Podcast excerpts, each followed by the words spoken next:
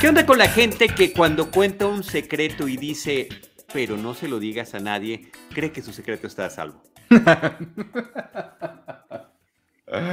Ese sería un buen estudio ver eh, cuántas veces se dice, pero no se lo digas a nadie. Tú, ¿a cuántos no se lo digas a nadie? eh, eh, estás separado del mensaje original. Exacto. ¿Con- ¿Qué tantas veces hubo teléfono descompuesto de ese, pero no se lo digas a nadie? Exacto. Bienvenidos a Seinfeld, un episodio a la vez, número 119. Yo soy Iván Morales. Yo soy Charlie del Río. Y hoy vamos a hablar del episodio número 9 de la temporada 7. Se llamó The Sponge. La, fíjate, lo investigué. La esponja anticonceptiva. ¡Wow! Este, digo, el título es tal cual la esponja, simplemente. Pero Pero- qué bueno que le, le pongas así como título explicativo de película eh, renombrada en México. y se transmitió el 7 de diciembre de 1995. Me interesaba saber cómo se decía en español porque yo- la verdad yo este método anticonceptivo únicamente, única y exclusivamente lo conozco por Seinfeld. Sí. Nunca me he topado con él en la vida real, no sé nada de él, entonces tenía interés por saber qué era y resulta que en español se llama igual, la esponja anticonceptiva y al- supongo que tú traerás más historia que esto, pero al contrario de lo que nos quieren hacer creer en el programa, todavía existe y de esa misma marca. Híjoles, a ver, ahí te va. Sí sé más cosas, me las quería reservar, pero me obligas, me obligas a adelantarme. Primero que nada, yo estoy igual que tú. Cuando vi ese episodio y las veces que lo vi posteriormente, siempre me preguntaba si sería o no un método anticonceptivo real, si existiría o no, o si había sido simplemente un artilugio eh, narrativo para el episodio. Y nunca, nunca, nunca, nunca, nunca, nunca se me había ocurrido investigarlo porque dije, "Ah, está bien, estuvo chistoso, está simpático y demás, punto. Pero a través de Seinfeld, un episodio a la vez, pues lo que hacemos es investigar, lo que hacemos es eh, buscar las fuentes originales. Y en el caso de este episodio de Sponge, eh, escrito por Peter Melman, uno de nuestros, creo que de los más exitosos escritorios después de Larry David. Bueno, yo, lo dejaré como en el cuarto, de Larry David, de Jerry Seinfeld, de Larry Charles. Posiblemente Larry Peter Charles. Melman es uno de los que más influencia tienen en el show. ¿Estás de acuerdo? Ese- sí, es el de las partes de los cuerpos, ¿no? Es el de Peter Melman es el de las partes de los cuerpos. Sí, tiene, tiene- sentido. Tiene su sello, una vez más, este episodio. Tiene Sí. su sello sin lugar a dudas. Entonces, eh, aquí no hay eh, el Inside Look, que es el pequeño documental que acompaña a algunos de los episodios en la colección en DVD. Y lo que sí tenemos es el comentario de Peter Melman a lo largo del episodio. Ah, y él ahí nos comenta que la historia se le ocurrió a él. Él tampoco sabía que existía la esponja anticonceptiva, pero iba un día en el coche, escucha en el radio una noticia de que salía del mercado. Y dijo, bueno, si sale del mercado habrá gente que va a extrañar ese método y por qué no una de esas personas podría ser Elaine. Entonces, está muy interesante porque, y voy a tratar de responder las preguntas que planteaste, porque si era un método real, él lo desconocía al igual que tú y yo, lo incluyó en el, en el episodio y estuvo eh, unos 10 años fuera del mercado el producto de 1995 al 2005 se cerró porque la fábrica no se había actualizado y eh, pues los dueños como que no le pusieron mucha atención a ese asunto y al final de cuentas cerró 10 años, resurgió nuevamente con la misma marca a partir del 2005 nuevamente. Así que eh, no sé si eso cubra eh, las, Sí. las dudas que habías planteado. Sí, sí, sí, total. Pues ahí está. Pues vamos a arrancarnos con el episodio. Es un clásico, es un clásico, perdón, antes de que lo digamos, porque entre eh, es uno de estos episodios que eh, hablaron con mucha libertad sobre el tema de la sexualidad. Y lo que dice Peter Melman en este comentario es, si ya habíamos hecho un episodio de 22 minutos de duración sobre la autosatisfacción, pues la verdad yo pensé que con esto no habría ningún problema. Y efectivamente, ¿no? Ya podían en ese momento si ya se habían salido con la suya con otras cuestiones, pues salían poderse eh, salir con la suya nuevamente con una temática como esta. Sí, y lo llevan eh, ba- bastante lejos. Ahorita vamos, vamos a ver exactamente hacia dónde. Pero pues el episodio comienza con una eh, rutina de stand-up. Me gustó, porque sí, sí, sí es algo que he pensado antes y es por qué asumimos que la gente que usa lentes es más inteligente y lo que me encantó es el, el remate que tiene al final. Cuando ves a alguien con un aditamento para, para, para, escuchar, no asumes que, ah, debe haber escuchado muy bien. Debe escuchar mejor, ¿no? No es una persona que tiene algún grado de sordera, es lo que dice Seinfeld. Pero mira, aquí está, aquí está la realidad. No intelectual, intelectual instantáneo. intelectual instantáneo, eso está bueno. Ahora, nada más hay un, aquí un dato curioso. Yo no usé lentes, me parece que a partir de la preparatoria es cuando los empecé a necesitar y ahora siento que son parte de mi identidad, de cómo me tiene identificada pues mucha gente que conozco.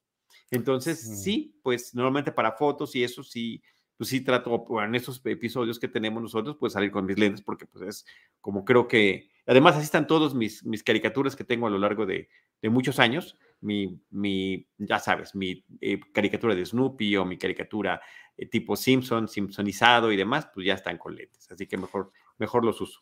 Yo los empecé a usar apenas hace 5 o 6 años, pero, pero tú fuiste el que me dijo que me veía raro sin lentes ya, entonces pues ya los... Sí, bueno, ya se acostumbra uno a ver a la gente o con, o con lentes o sin lentes o con bigote o sin bigote, ¿no? Es como que hay ciertos looks o ciertas apariencias con las que uno ya está habituado. Oye, una pausa más porque es cierto, tú me lo dijiste antes de iniciar el programa y no lo hemos dicho.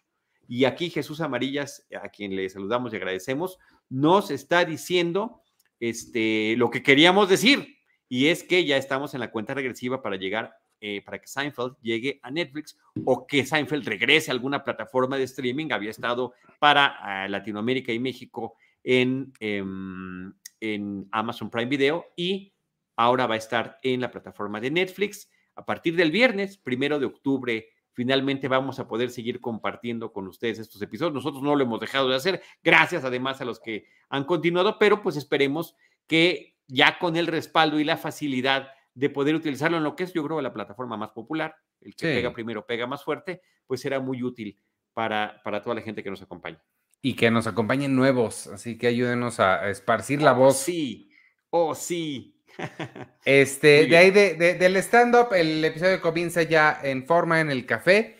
Em, Kramer nos avisa que va a participar en una caminata en contra del SIDA le pide a Elaine y a Jerry que, lo patrocinen.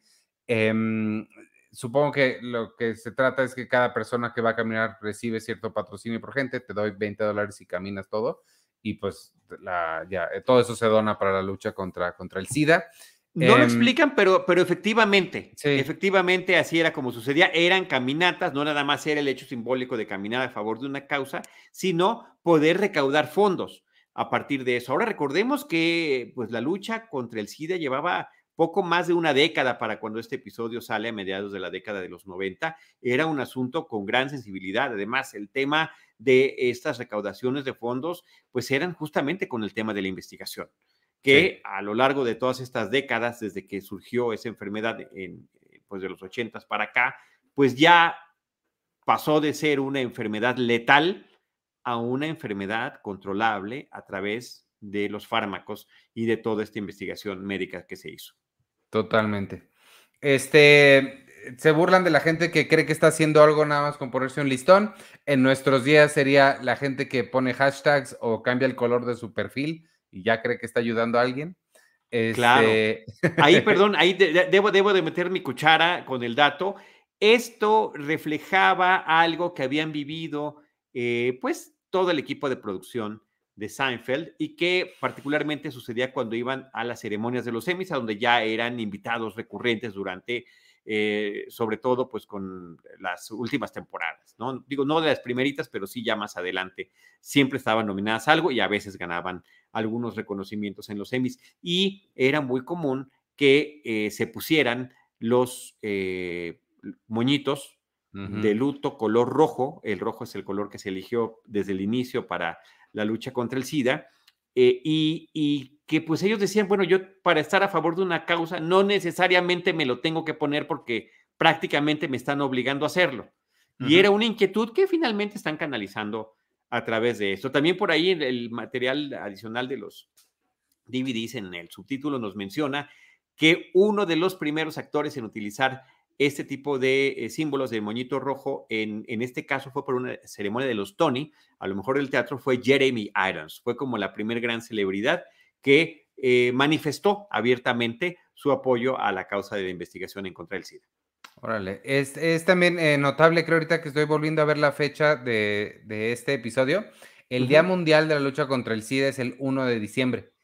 Y, y este lo transmitieron el 7, o sea que estaba como en el la, eh, tema de conversación, ¿no?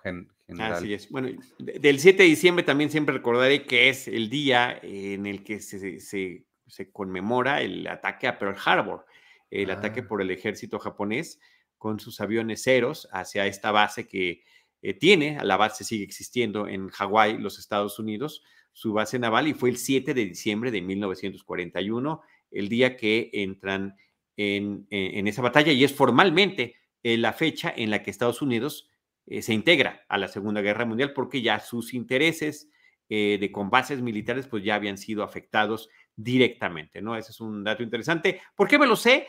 Por, por dos razones, por la película 1941 de Steven Spielberg, porque eso sucede eh, a lo largo de la película, y porque mi hermano cumple el 7 de diciembre, mi hermano Alejandro cumpleaños el 7 de diciembre, entonces siempre este, lo, tengo muy presente. Wow. Eh, pues también nos enteramos que Jerry se compró unos jeans nuevos y que es de la talla 31, lo cual la primera vez que lo ves dices, qué dato tan irrelevante, ¿por qué nos dijeron eso? Pero después nos vamos a enterar por qué. No, yo creo este que, que, no es irrelevante. Yo creo que también lo puedes pensar, ¿qué talla eras tú en la, en la universidad y qué talla eres ahorita? O sea, también creo que todos hemos visto cambiar nuestras tallas a lo largo de los años y que no lo cambie también implica que ha conservado cierta figura, ¿no? Sí, claro, supongo.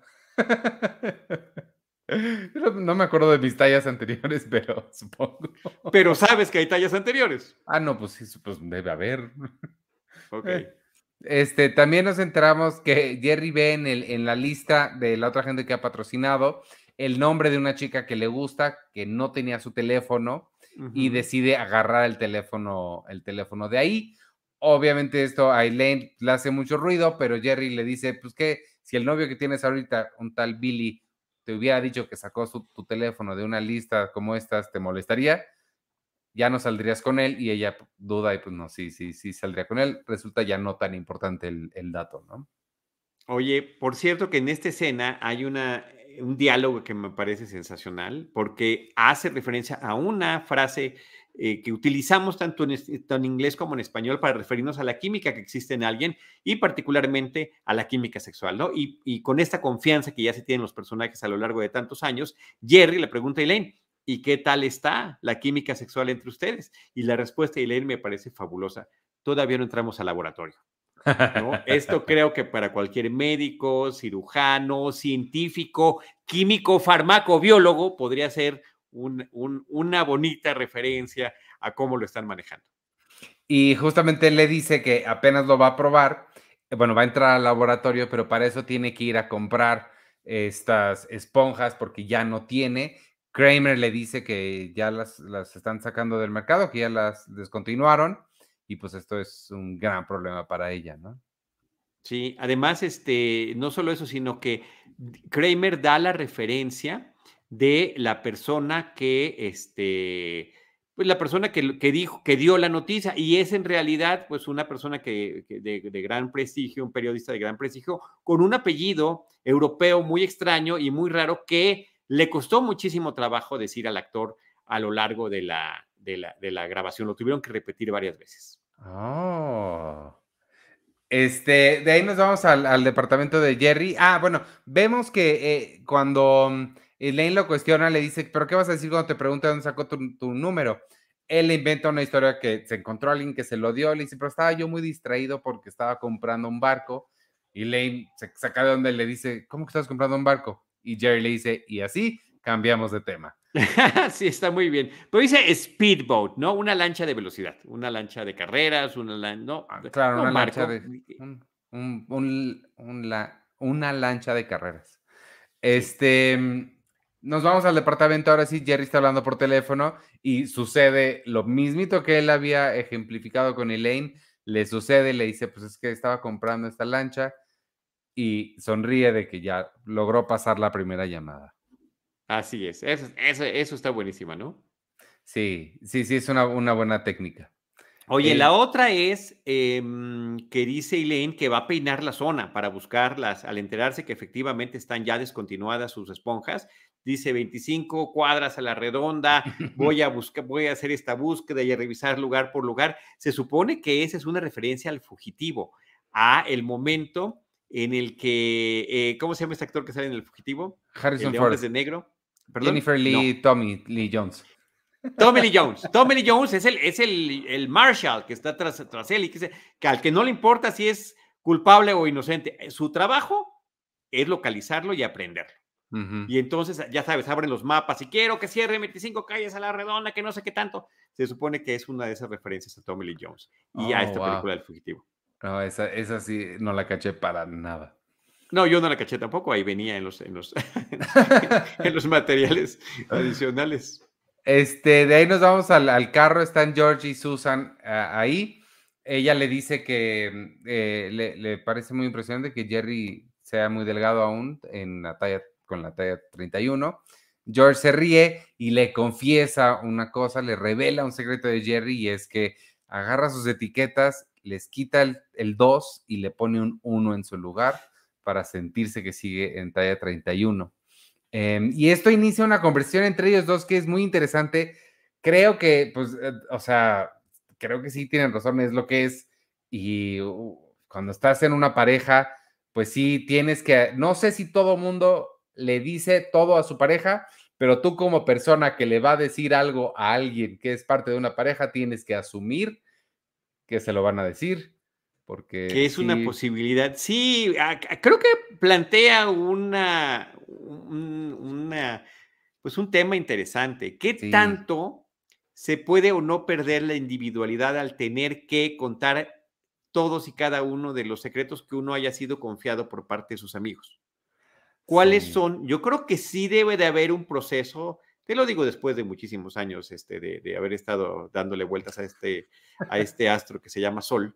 Este, yo creo que sí es conveniente como filtrar. O sea, no, no absolutamente todo, todo tiene que llegar, porque también he sabido de casos donde se habla pues de estas este, políticas de claridad absoluta y total, y de repente uno dice algo que no, no cae bien, aunque no tenga uno ninguna responsabilidad más que haberlo compartido.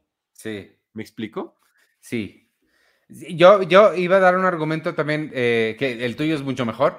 El mío iba a ser más bien, hay cosas que, que a quién le importan. ¿Quién le va- Ujú. Sí, también, también, también. Pero hay veces que ni te importan a ti, ya ni preguntas, ¿no? Como te Ajá. platicaba yo otro día, veces que ya pasan esas cosas que ya, ya, no, ya no pregunto. Sí, Pero cuando sí sabes, dices, "Mm, a lo mejor no todo. Totalmente de es, acuerdo. así es, es como, eh, porque también así como hay esa lealtad con tu pareja, pues también hay otra lealtad con tus amistades. Claro, totalmente. Entonces yo creo que sí es, es, ¿no? es un terreno gris, es un área así complicada. Pero lo que sí, si vas a compartir algo con alguien que tiene una pareja así, eh, es buena idea aclarar, por favor, no le digas a nadie, ni siquiera a, y ya el nombre. Es que eh, normalmente uno dice, no se lo digas a nadie ya que lo dijiste. Claro, eso también es. Eh, o sea, ya cuando estás terminando, eh, oye, pero no se lo digas a nadie. Ya es demasiado tarde. O sea, no lo dijiste de antemano, posiblemente ya sea demasiado tarde. Pero aunque lo digas, aunque lo digas, existe esa posibilidad de que se filtre la información. Sí existe. Entonces, eh, pues es muy desafortunado y muy triste que solamente a través de la experiencia tú sabes en qué personas puedes confiar o quiénes no. O sea, yo tengo Sí. amistades a quienes nos referimos ya como el gorrión, por ejemplo. O sea, ya sabemos que no hay nada que le vayamos a decir porque pues va a cantar, ¿no? En algún momento va a cantar. Y hay gente que es famosa por decir todo y por Sí, claro, claro. por- pe- pero además, a ver, hay gente que es chismosa y hay gente que es franca y hay gente que es muy abierta. Sí, Tengo un primo que es muy conversador y la verdad, y recuerda con mucha precisión todo. O sea, él es como nuestra memoria familiar. Él se puede acordar de los nombres de los familiares, de los árboles genealógicos, de las fiestas, pero también todo lo que le cuentes, por supuesto, que entra a esa gran base de datos y en algún momento pues podrá cruzar información con alguno de los otros familiares. Ay, qué- qué complejos. no, pero por eso también ya sabes, ¿no? ¿Qué, Pues sí, qué datos compartir? exacto. Es muy, es muy delicada esta situación. y pues George no se siente nada cómodo con esta nueva eh, regla de la cual se acaba de enterar. Eh, Susan le dice... Ah, "Es no, pero sí- además da la referencia a ella. Esto es como la vez que no me quisiste dar tu pin de la tarjeta de crédito. Ay, me pareció que es genial, ¿no? Digo, acababa de pasar hace dos episodios, Exacto. pero este, pero está bien que haya esa continuidad. Y a George le da miedo que lo saquen del círculo, que nadie le vuelva a confiar nada. Claro. pues, este, de ahí nos vamos su- al, perdón, al- su miedo está justificado. Sí, no, totalmente, claro, claro, claro. Eh, de ahí nos vamos al departamento. Llega George y le dice que se acaba de pelear con Susan, pero se da cuenta que no le puede decir por qué se peleó. Eh, entonces nada más le dice por algo de ropa. Em, Sí, claro. Pero la pausa está buenísima. Me acabo de pelear con Susan por mm, algo de ropa, no sé. Sí, sí, se, se nota perfecto cómo le, le gira el hámster para, ah, échale esto, no te Claro. puedo decir. Este, y Jerry, por su parte, eh, se da cuenta también él que no le puede decir de dónde sacó el teléfono de Lina, porque seguramente se lo va a decir a Susan y Susan le va a decir a alguien y va a llegar a oídos de Lina cómo consiguió Jerry el teléfono. Pero esto está perfectamente ilustrado, porque está el, el elemento de la imaginación de Jerry y cómo, cómo se imagina que George se lo dice a Susan, los, los- se los imagina en la cama, él contándose, después se imagina a Susan en su computadora hablando por teléfono con una amiga y cómo la amiga le habla a otra amiga y eh, en la forma en la que lo planteó a todo el equipo eh, Peter Melman, el guionista, él quería cuadrito, cuadrito, cuadrito, así que se fuera multiplicando eh, que hubiera estado bien padre, pues, dice, pero desafortunadamente a nadie, nadie le quiso dar seguimiento a mi idea y finalmente pues nos quedamos ya únicamente con, con esa forma en la que lo imaginó. Ah, le hubiera sido muy eh, visualmente eh, Atractivo. Ajá, exacto. Este, entra Elaine en ese momento al departamento. Ahí es donde confirma que sí, este, efectivamente sacaron a la esponja del mercado. eh, y George le pregunta, ¿qué usa Susan? Y George no tiene idea de que posiblemente podría usar ella. Bueno, ah, perdón, ahí está la, la parte contraria. ¿Cómo no vas a saber ese tipo de cosas? Claro. Si hace 25 años era vergonzoso, ahorita me parece que es absolutamente miserable, ¿no? O sea, porque es algo, ahí sí, perdónenme todos y todas y todes, y con quien quiera que esté escuchando, por supuesto que en esos temas de pareja tiene que haber una claridad absoluta, no, no nada más lo tienes que saber, o sea, tienes que participar activamente. Y aquí sí, la verdad que siento que eso de asunto de que, de que estos caballeros de este programa digan, no, no, ese es tema de ella, o sea, sí está, creo que mal desde entonces. Y, Sí. este, y por eso es muy interesante que Peter Melman haya hecho este episodio desde el punto de vista femenino. Me parece que él, él mismo eh, lo reconoce como un acierto. Este, platica que a él le gustaba mucho escribir para el personaje de Elaine y de Jerry, que a los demás escritores como que les gustaba centrarse más en Kramer o en George. Dice, yo era feliz escribiendo para Elaine o para Jerry y la verdad sí me jacto de que me funcionó muchas veces poder tener esta sensibilidad femenina que hubiese parecido que a lo mejor también lo escribió una mujer, el Mm. guion, y que las palabras como yo las escribía tomaban un nivel infinitamente superior cuando las decía Julia Louis Dreyfus. Sí. Y la- el momento en el que él hace este comentario es al final del episodio, lo voy a recordar porque efectivamente en ese remate, en ese epílogo que tiene, eh, las palabras escritas por Peter Melman to- cobran un nivel enorme con la forma en la que las expresa Elaine, no nada más con sus palabras, con su entonación, sino también con su lenguaje corporal. Y es sensacional. Y es un gran ejemplo. Así que regresaremos con esto al final de nuestro programa. Este, en esa misma escena también eh, llega Kramer, está cansadísimo porque el elevador no funcionaba y tuvo que caminar, eh, subir a pie cinco pisos y Jerry le dice, jamás vas a poder hacer la caminata mañana, no aguantas ni subir esto. Kramer está muy confiado de que sí lo va a lograr. Así Eh, es. de ahí no- nos vamos a un, a un montaje en el que vemos a Elaine en diferentes farmacias buscando la, la esponja. Todo el mundo le dice que no. Hasta que llega a una donde no solamente sí tiene, tiene una caja entera. Sí, espérame, antes de eso, perdón Ivanovich, pero discúlpame, discúlpame que te interrumpa, nada más, ah, eh, porque además fue un error mío. Es justamente en esa escena previa en el departamento de Jerry cuando ella dice que va a hacer una hard target search, que va a buscar, ¿no? Con mucha especificidad en cada farmacia, tienda general, tienda de salud y tienda de autoservicio en 25 cuadras a la redonda. Y George le dice, ¿solo por estas esponjas? Sí. Este, y justamente es cuando George le dice que no sabe. Me gusta el montaje por dos razones. Una es que se utiliza música de jazz y que esto nos remite inmediatamente a Woody Allen. Es una escena totalmente Woody Alleniana que nos están presentando con este montaje, eh, que no se escucha lo que dice y que ella está entrando y, saliendo de diferentes farmacias donde vemos que efectivamente le están diciendo que no. Y dos, porque está el cameo del, del escritor, un poco al estilo de Alfred Hitchcock, el primer farmacista que atiende a Elaine, uno muy alto, es este, es el que es Peter Melman, ni más ni menos. Ah, me hubiera gustado saber eso antes de verlo. sí. Para fijarme. Este, pues al final, a mí me encantó la forma en la que primero pide tres, luego, bueno, dame 10. ¿Segura que 10? Sí, 20, 20 está bien. Bueno, 25, pues, dame toda la caja y así la dejamos. me encantó la forma en la que lo hace ella, es genial. Eso es de como de un antiguo chiste de Pepito, ¿eh? Este, papá, ¿me vas a dar 10 pesos de domingo? Bueno, digo, si quieres que sean. Ah, no, es cierto, es, al revés, es al revés, perdón. Papá, ¿me das 50 pesos de domingo? Pero Pepito, ¿qué vas a hacer con 45 pesos? Yo creo que 30 pesos no te van a ser de mucha utilidad. Bueno, tal vez te dé 15, pero está bien, toma estos 10 y le compartes a tu hermana. Ahí es a la inversa. Este, de ahí nos vamos a la. A, Perdón, este farmacista está sensacional además.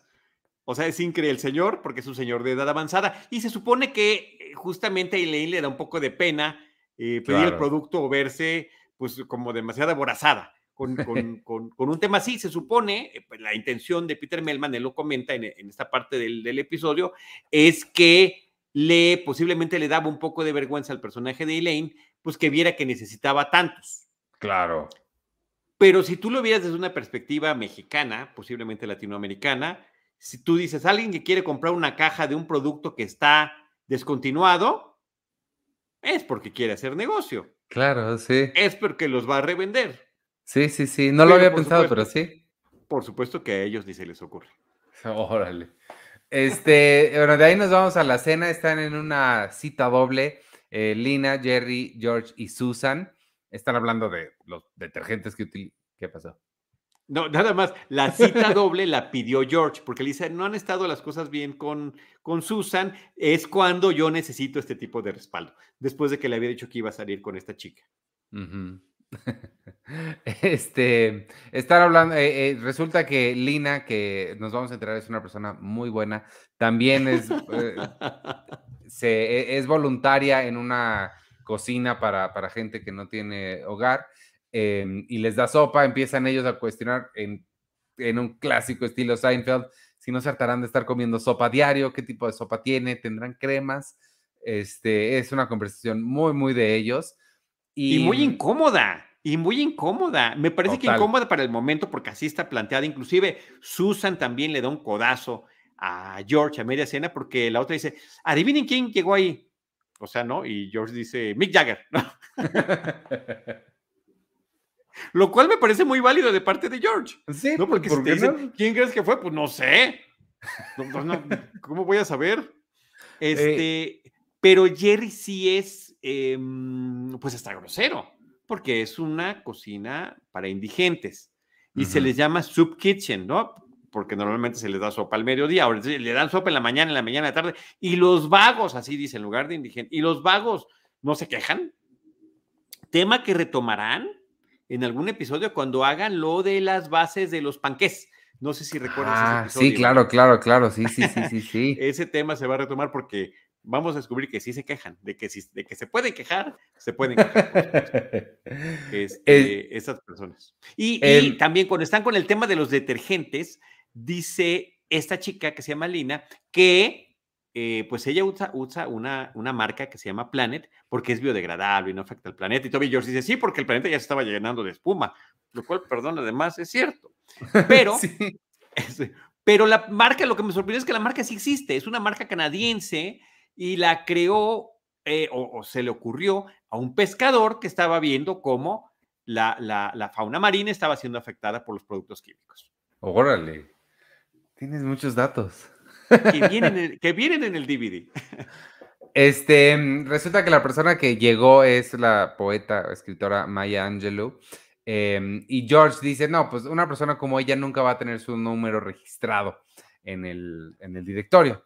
Y ella en ese momento se van, Susan y Lina, al, al, baño y Jerry se pone muy nervioso y le reclama a George por haber mencionado siquiera el tema de los teléfonos que no están registrados, como es el caso del de Lina y le termina diciendo, le termina confesando por qué eh, se le pone, se pone incómodo con ese, con ese tema.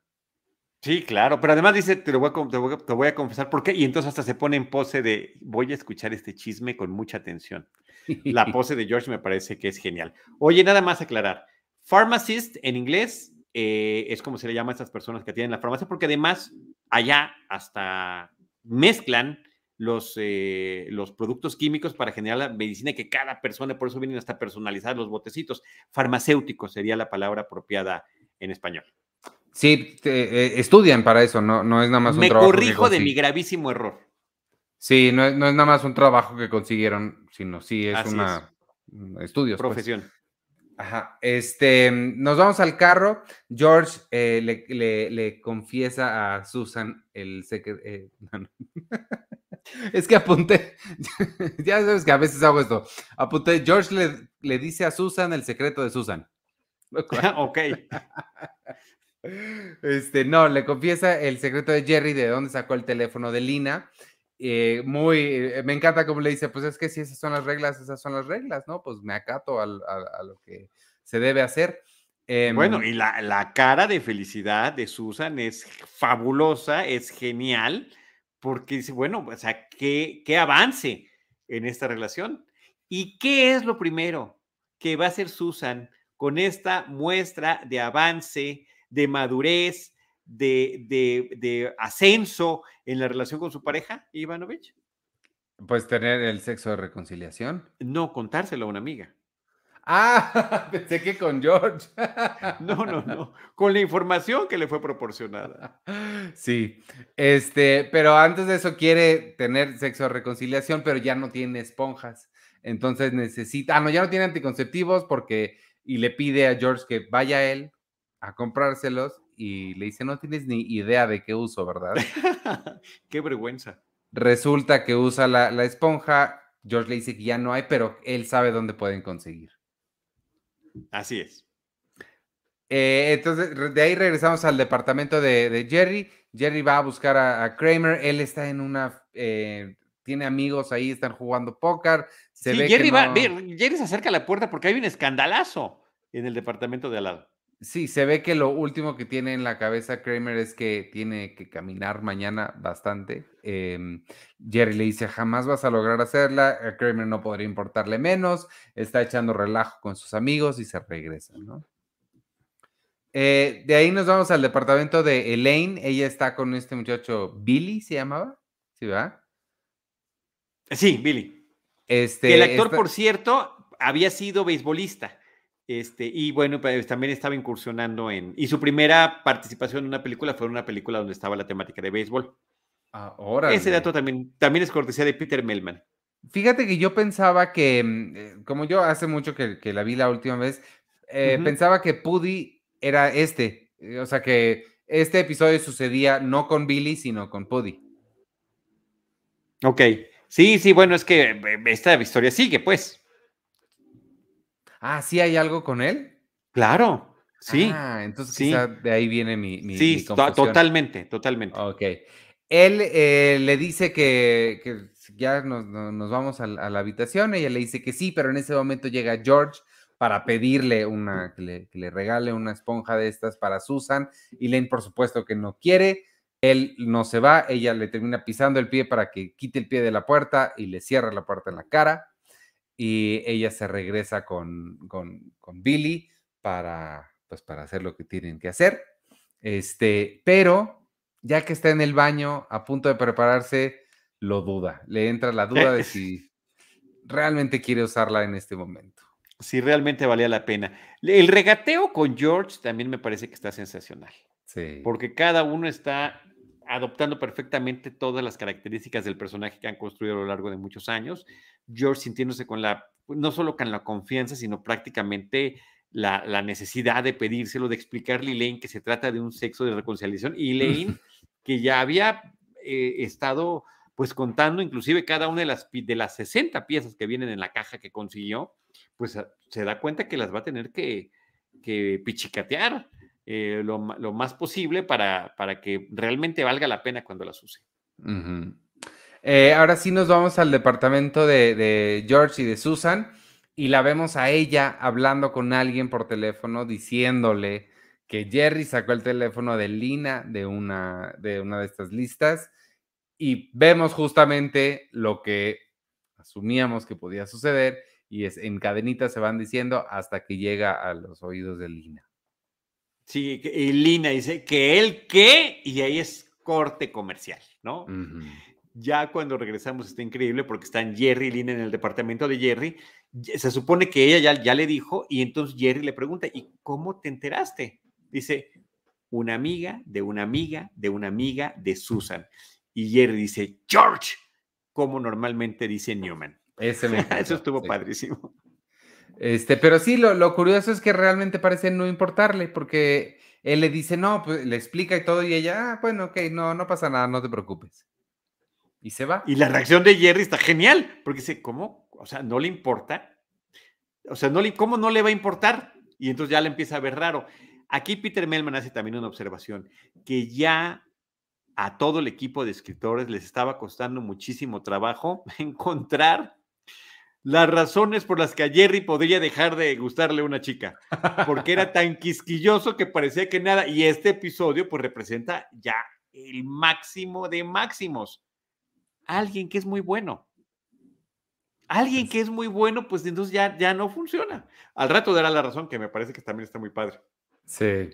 Este, cuando ella va saliendo, Kramer entra. Ah, no, abre la puerta y vemos a Kramer salir de su departamento, despedir a los amigos que estaban ahí con él, y pues no durmió toda la noche y está, Jerry hasta le dice, tienes la carrera ahorita, ¿cómo lo vas a lograr? Y Kramer no le importa mucho, él dice, es, eh, no es nada, cakewalk, dice. Em, entra George eh, en, ese momento al, departamento. Jerry le reclama por haberle dicho a, Susan. Eh, y, me encanta el, Ahorita que estoy volviendo a ver Sopranos, me sonó mucho porque le dice: si estuvieras en la mafia, le dirías que fuiste a matar a alguien. Y él no.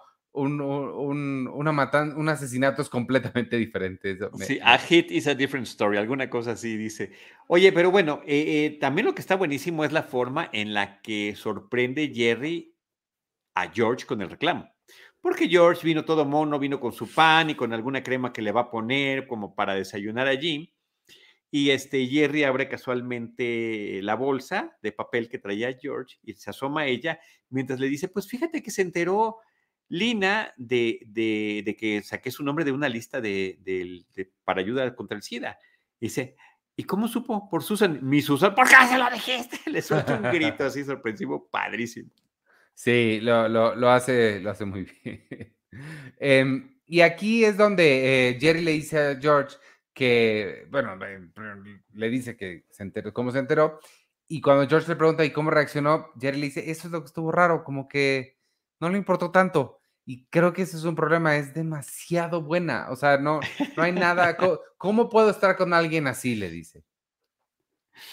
Oye, pero también lo amenaza, dice, ya estás fuera de la, ah, del círculo interno, ¿no? O sea, ya, o sea, en lo, que, en lo que a mí se refiere es como estar hablando con la prensa. Sí. Em, incluso le, le, dice que es tan buena que no se la imagina ni siquiera teniendo sexo, porque tiene que haber algo de ahí de, depravado, raro y... ¿Cómo, vas a, ¿cómo vas a tener sexo con alguien a quien admiras? Y dice George, ¿dónde está la depravación? No hay depravación. O sea, no, simplemente no me lo puedo imaginar. Es demasiado buena. Sí, ¿no? Entra Elaine en ese momento y dicen, por otro lado, ¿no? Ese timing está buenísimo. Sí, Ese timing está buenísimo. Este, ella les dice que no tuvo sexo con el Billy porque, y esta es la frase que hace todo el episodio y la gran clásico, no es sponge-worthy, que podríamos traducirlo como no es como digno de la esponja, quizá. Sí.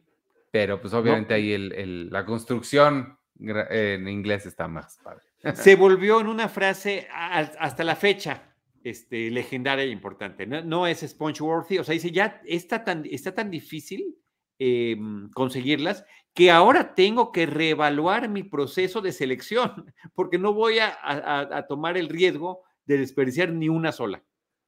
Y George les dice, están locas con estas esponjas. George se está frustrando. sí, como otra vez, otra referencia a The Jimmy. Sí. Em, de ahí nos vamos a la, a la, carrera, bueno, a la caminata. Eh, Kramer está apuntándose, le dan un listón para que lo use, él se rehúsa a usarlo eh, dice, por supuesto que apoyo la lucha contra el SIDA, pero no lo quiero usar porque lo tengo que usar. Y todos le reclaman que no lo quiera usar, ¿no? Obviamente. Así es. Oye, otro dato curioso es que esa escena es la primera que se filma en un set de el Central Park, eh, digamos, nuevo para ellos, que estaba en los estudios de CBS y que ah. usarían varias veces ya en lo que resta de la corrida de la serie, ¿no? en esta séptima, octava y novena temporada. luego se me, olvida que no lo hacen en, Nueva York, porque sí está muy bien integrado. Sí, está, lo, logran muy bien, ¿no? Lo habían resuelto de diferentes maneras en otros episodios, a veces con intercortes al verdadero Central Park, o en lugares, ¿te acuerdas? Ese donde jugaban béisbol, pues sí parecía alguno de los, de los parques, de, los eh, eh, campos de béisbol que hay en el propio Parque Central, pero ahorita también me parece que está súper bien resuelto, ¿no? Y yo no veía em, Third Rock from the Sun, pero parece que la señora que justamente le quería dar el moñito rojo es una actriz que salía allí. Sí, ya sé quién es. Claro, sí, sí. Órale. Ok, ok, ahí está el dato. Este, de ahí nos vamos a la cafetería. Está George con Susan hablando de que Elaine no quiere dar sus esponjas. Ella le dice, pues, ¿por qué no usas un condón y ya?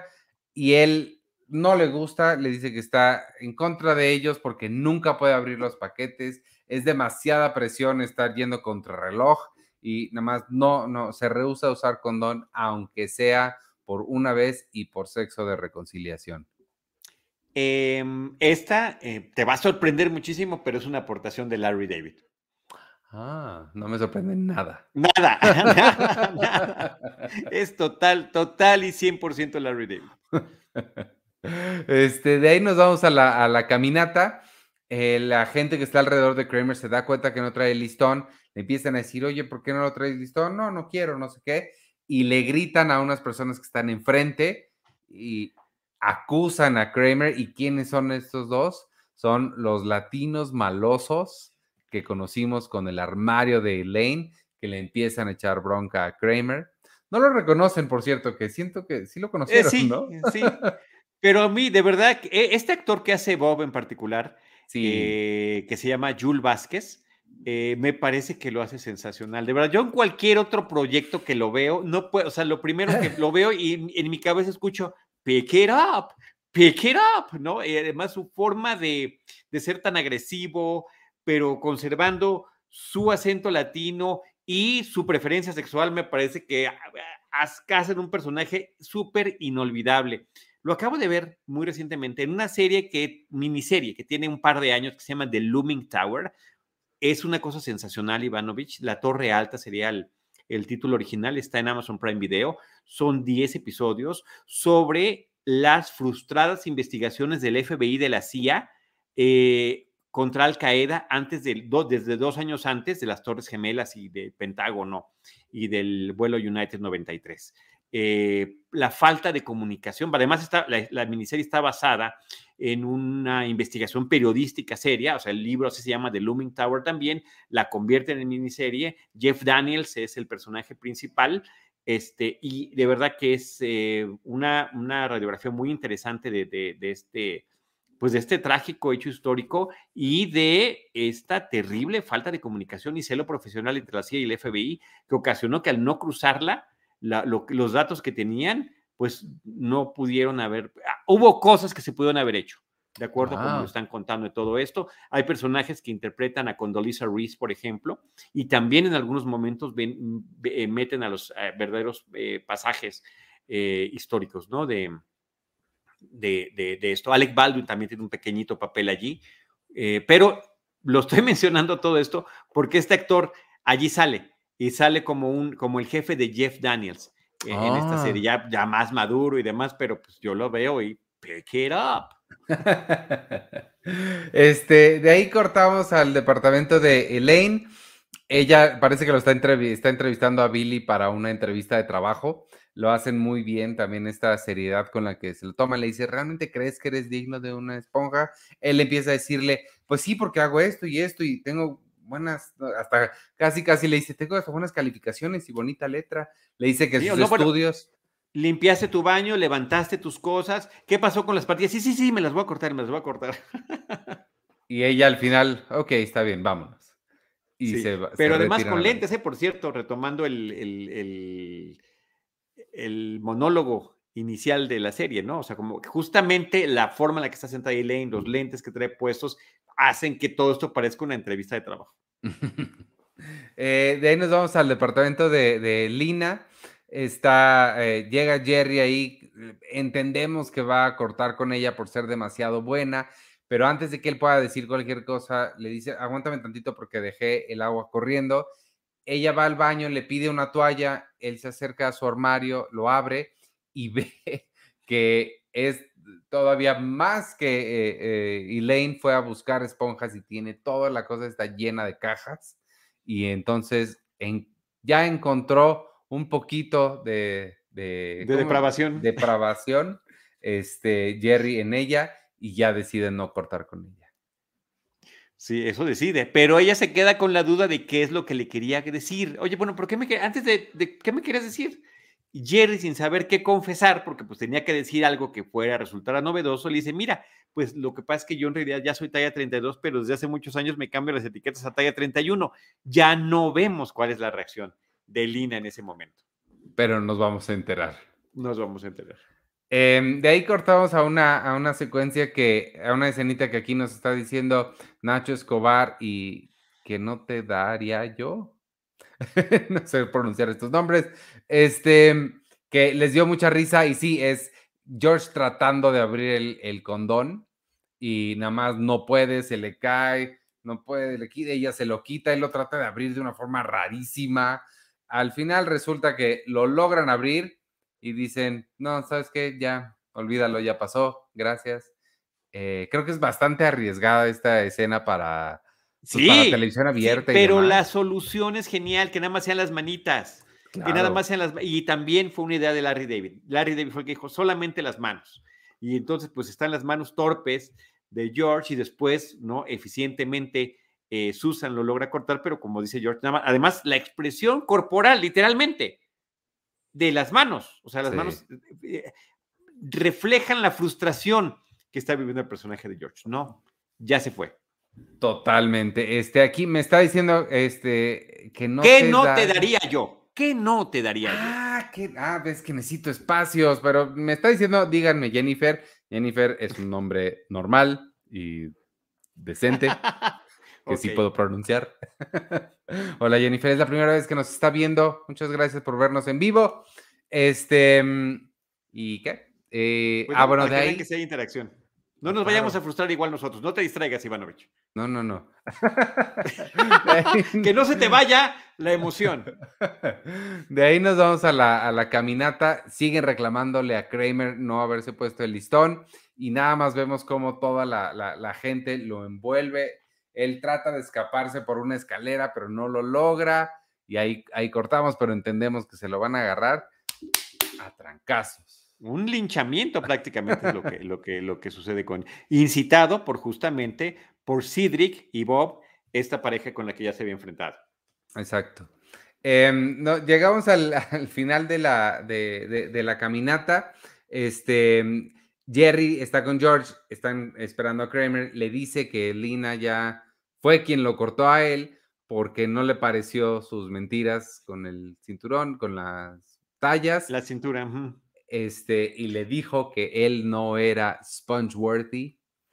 Eh, eh, en ese momento vemos a, Kramer llegar, dar la vuelta y está todo, todo golpeado, la, camisa toda rota y todo demás. No alcanza a llegar, se tira por el piso, se arrastra de una forma en la que solo Michael Richards puede arrastrarse y logra, logra por fin terminar.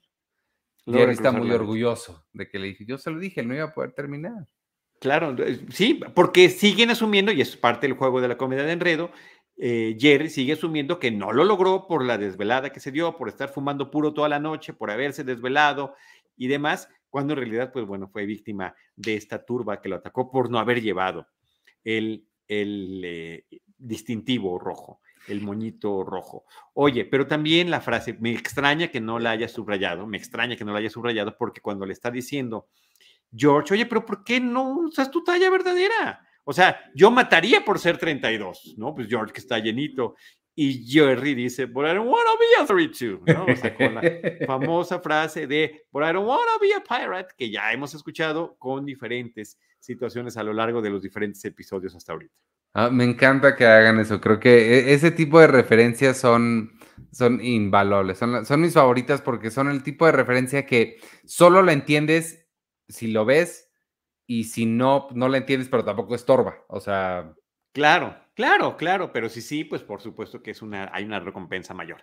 Y bueno, desde, desde, desde arriba que está viendo George a, Kramer tirado en el piso, le dice, oye, ¿y dónde está tu moño del, del SIDA?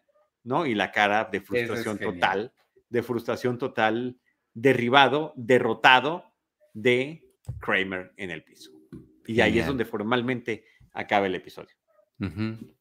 Después viene este eh, epílogo en el que Elaine está en la cama, es la mañana siguiente con Billy. Él eh, trata de tener un poco de feedback. ¿Estuvo bien? ¿Todo bien? Sí, salió, sí. Sí, ella le dice, sí, estuvo muy bien, no sé qué.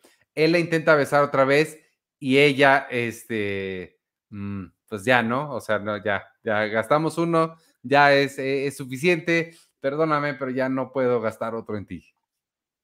Exacto. Esta es la parte donde eh, Peter Melman, el guionista, está profundamente orgulloso de cómo eleva eh, eh, Julia Louis Dreyfus sus diálogos. Porque la forma en la que dice, porque él se quiere acercar como para besarla y ella, hasta se echa para atrás, ¿no? La forma en ¿qué estás sí, se quita. ¿No? ¿A qué te refieres? Oh, I don't think so, ¿no? La forma en que le dice, no lo creo, es como le dice Chin. O sea, este nada más era para una esponja. O sea, no va, no va a gastar más esponjas en este señor. Sí, lo hace, lo hace muy bien y creo que queda perfecto. Creo que sí es, es un episodio clásico. Em, eh, funciona perfecto y como, como si el sello de este Peter Melman se, se nota. ¿eh? Se vuelve, se vuelve a hacer notar. Sí, efectivamente, la verdad que sí. Y bueno, las esponjas estas se llaman Today Sponge. Esa es la marca y eh, habían salido desde mediados de, la década de los años 70 y justamente el problema que tuvieron fue a mediados de los 90, 94, 95 y hasta el 2005 es cuando este, continuaron hasta que ya otro laboratorio mayor años después, al finales de la década de los 2000, de la, de la primera década de este siglo, ya la absorbió y se siguen produciendo. Este... Yo nunca he escuchado que vendan aquí esponjas, por cierto, ¿eh? nada más como dato curioso. No, pues te digo, es lo que empezamos a decir al principio, yo nunca lo sabía. El único lugar donde los he escuchado es aquí en, en, Seinfeld. Claro. Sí, no, o sea, pero ya han pasado 25 años, Ivanovich, y sigo sin noticias de las esponjas aquí. Eh, insisto, no, no he investigado, pero mira, ahora que andamos en eso, vamos a hacer una investigación de campo. Eh. este, ¿otros datos tienes? ¿Algo más? No, ya? me parece que ahí todos los fuimos platicando a lo largo del episodio. Muy bien, pues eh, muchas gracias a todos los que nos acompañaron. Hoy hablamos del episodio número 9 eh, de la temporada 7. Eh, aquí en Seinfeld, un episodio a la vez, se llamó The Sponge. Gracias a todos los que nos vieron en vivo aquí en, en YouTube y Facebook. Eh, nuestra nueva amiga Jennifer, que, que, creo que puso adelante que era de Argentina, es la primera vez que nos ven vivo. Este, Nacho Escobar, como siempre, Manuel González, Eh, Johan Farro nos dice, em, ay, ya perdí, pero bueno, hola, te moví del, del este scroll. Eh, ah, aquí está. Pregunta, ¿no, ¿no tiene Seinfeld full episode más on Facebook? No entendí qué es eso. No, no, no, no sabemos, pero pues ya Seinfeld va a estar en Netflix. En, Netflix. que, que, eso sea la, el episodio completo. Exacto. Eh, Jesús Omar García, Robinson Castañeda desde Colombia, muchas gracias por escucharnos. Este, mm, eh, ¿quién más? Nitzia Morgado y ah, Jesús Amarillas. Gracias a todos los que nos vieron en vivo y quienes nos escuchan después en Spotify, Apple Podcasts y Google Podcasts y cualquier lugar donde consigan podcast. Esto es Seinfeld, un episodio a la vez. Yo soy Iván Morales y me pueden seguir en arroba Iván Morales y gracias. Gracias. Xochitl Pérez también estuvo ahí. Oscar Alra, muchas gracias. Un último dato. 25 de septiembre fue el Día Mundial del Farmacéutico, así que muchísimas gracias a estos farmacéuticos que hacen, eh, apoyan y ayudan a todos. Yo soy Charlie del Río, me pueden encontrar como Charlie del Río y en Facebook como Charlie del Río Cine y Series. Bye.